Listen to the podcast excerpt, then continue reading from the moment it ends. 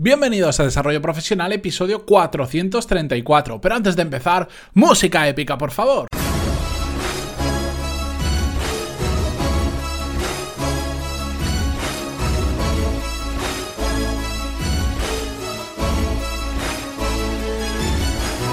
Muy buenos días a todos y bienvenidos a Desarrollo Profesional, el podcast donde hablamos sobre todas las técnicas, habilidades, estrategias y trucos necesarios para mejorar cada día en nuestro trabajo.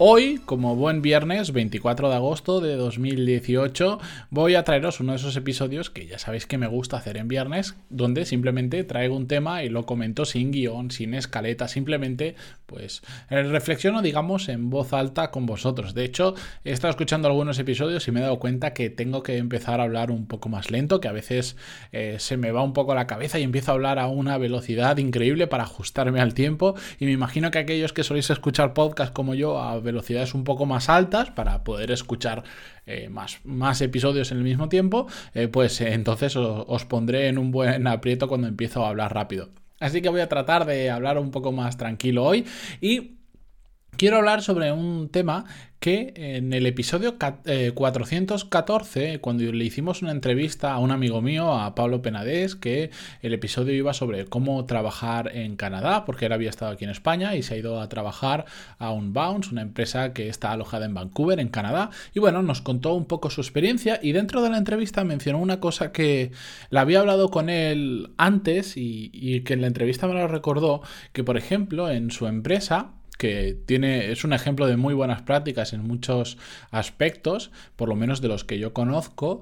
Bueno, pues me comentaba que ahí no se llamaba recursos humanos, el departamento, sino que se llamaba Culture and People, cultura y personas. Y me resultó muy curioso porque creo que es un cambio que va bastante más allá de eh, un cambio de nombre. Y de hecho, hablando con él después de la entrevista y antes, eh, estuvimos comentando un poco ese tema.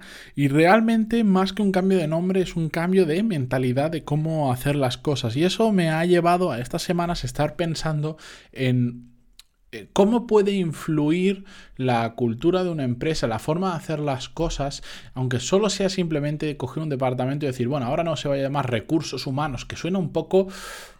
Eh, es un poco extraño, a veces tendemos a ponerles palabras complejas a cosas muy eh, simples, que son, por ejemplo, las personas. Los recursos humanos, ¿de qué se trata? Bueno, pues de atender al a los empleados de la empresa, ya sea haciendo nóminas, ya sea gestionando el talento, dando formación, atendiendo a temas legales, etcétera, etcétera. Pero le tenemos que poner esa palabra que no sé por qué cuando hacemos una empresa nueva tenemos que llamarlo igual, eh, recursos humanos. ¿Eso qué significa exactamente?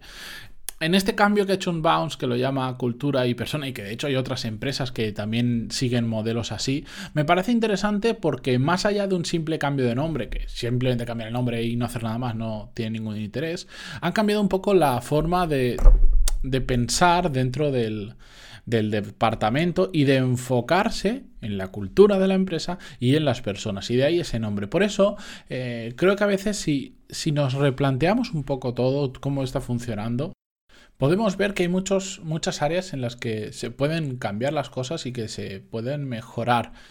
El cambio de nombre, bueno, ah, como os decía, puede ser anecdótico si no hay nada más, pero lo importante es que haya un cambio del chip en la cabeza de las personas que trabajan en ese departamento. Imaginaros ahora que a todos los departamentos habituales de una empresa empezamos a cambiarles el nombre. Y ese que suele haber que se llama atención al cliente, que normalmente si la empresa no tiene el volumen suficiente, está integrado dentro de otro departamento, imaginar lo que, en lugar de llamarlo así, lo vamos a llamar clientes o satisfacción del cliente o experiencia del cliente.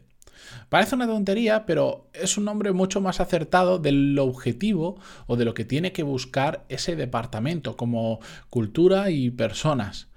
¿Qué significa? Cuando llamamos a un departamento cultura y personas, ¿qué estamos diciendo? Que el foco no es hacer una nómina, que por supuesto hay que hacerla. Que el foco no es revisar asuntos legales, que también hay que hacerlo. Sino que el foco es cuál es la cultura de la empresa y cómo afecta esta cultura a las personas y cómo podemos ayudar a las personas que trabajan en, esta empresa. Así podríamos repasar cada uno de los departamentos que existe y pensar un nombre más adecuado, pero que sea un nombre que evoque al final la finalidad, el objetivo o la meta de ese departamento. Si nosotros, siguiendo el ejemplo que os ponía antes, hiciéramos un departamento que en lugar de ser atención al cliente, que en todos entendemos lo que es, pero eh, queda un poco no sé, no lo veo tan, tan potente como poder decir satisfacción del cliente. Este es el departamento de satisfacción del cliente. ¿Cuál es el objetivo? Satisfacer al cliente, sobre todo aquellos pues, que tienen algún problema, que necesitan ayuda o que requieren de asistencia por algún motivo. Puede parecer una, una tontería, pero si empezamos a trabajar este tipo de cosas y empezamos a enseñar a la, gente que está trabajando en la empresa de que no se trata de, al final terminar el mes, recibir un sueldo y ya está, sino de cumplir realmente el objetivo que tenga cada departamento, creo que se puede sacar mucho más provecho no solo de las personas, sino de la propia empresa y podemos hacer las cosas mucho mejor.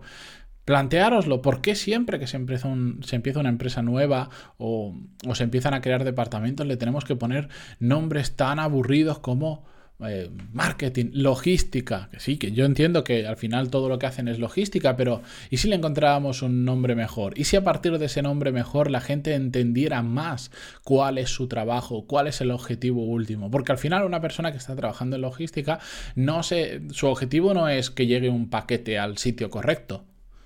Su objetivo es que el cliente reciba lo que ha comprado en, por ejemplo, el menor tiempo posible, en las mejores condiciones y por lo tanto tenga una experiencia excelente. Sobre todo, imaginaros que sois un e-commerce o una tienda em, que envía productos físicos, pues eh, sabéis que esa transición entre que lo compras hasta que te llega, pues eh, a veces es una larga espera, aunque pasen solo dos o tres días, la persona lo está esperando con ansia y cuando llega a veces te llega el paquete roto, te llega mal. Bueno, pues si en lugar de llamarlo logística a ese departamento, eh, lo llamáramos y vamos a fliparnos un poco, em, entregas increíbles, y esto lo estoy diciendo así sin, sin habérmelo apuntado, pensando mm, junto con vosotros, bueno, pues igual las personas que están trabajando, si además hay una cultura adecuada, si además hay una formación, hay unos objetivos claros y la gente sabe lo que tiene que hacer, muy probablemente las personas van a estar enfocadas a que la entrega sea lo mejor posible, a que ese proceso de espera sea el menor posible